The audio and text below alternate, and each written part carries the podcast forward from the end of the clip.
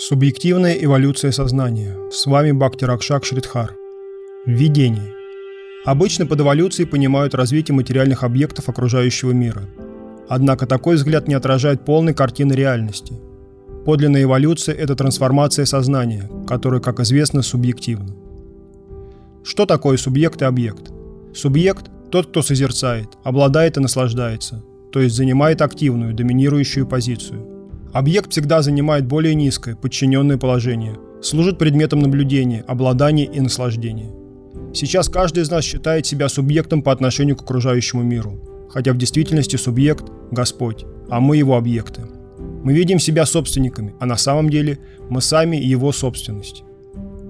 Субъект – тот, кто познает, мыслит и действует, в отличие от объекта, на который мысль и действие направлены.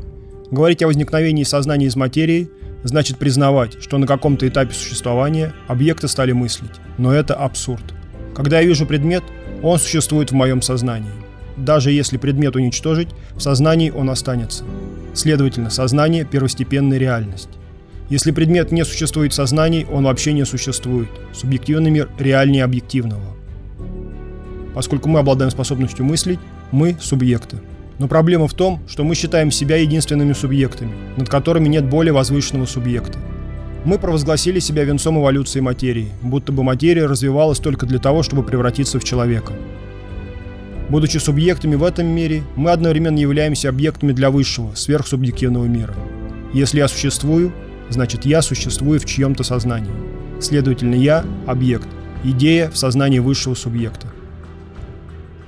Писания говорят, что все происходит по воле вайшнавов, приближенных слуг Господа. Вайшнав – это посланник Бога. Как верный слуга, вещает он волю своего господина. Он бескорыстен. Воля чистого вайшнава – воля Всевышнего. Как правило, люди просят всемогущего Господа исполнить их мирские желания. Они пытаются превратить Бога в своего слугу.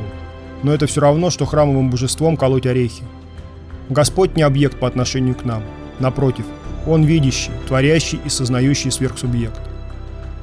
Понятие субъективной эволюции подробно истолковано в древнейшем богословском произведении Шримад Бхагаватам. Вследствие сотворенной Господом иллюзии эта вселенная кажется действительно существующей, но она не более реальна, чем сон, а страдания не более реальны, чем ночные кошмары. Радости и печали, которые мы испытываем во сне, для нас реальны, пока мы спим. Но стоит проснуться, и мы понимаем, что это была иллюзия. Нам свойственно путать объект и субъект, хотя это все равно, что не видеть разницы между глазом и созерцателем, между мозгом и мыслителем. Шмат Бхагаватам 1.3.31 также говорится. Неразумные люди отождествляют небо с тучами, а воздух с пылью, и думают, что небо всегда пасмурно, а воздух грязен. Не сознание порождено материей, а материя – сознанием. Этот мир – искаженное отражение духовного мира. Чтобы здесь выжить, нужно кого-то эксплуатировать, поэтому в материальном мире действует принцип естественного отбора.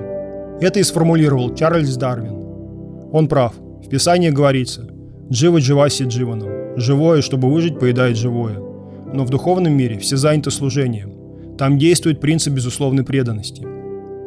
Сверхсубъективной реальности Шри Кришна предается божественным играм со своими близкими слугами. И по мере эволюции нашего сознания от корысти к преданности мы обретаем свое место в высшем мире, где можем участвовать в играх несравненного абсолюта.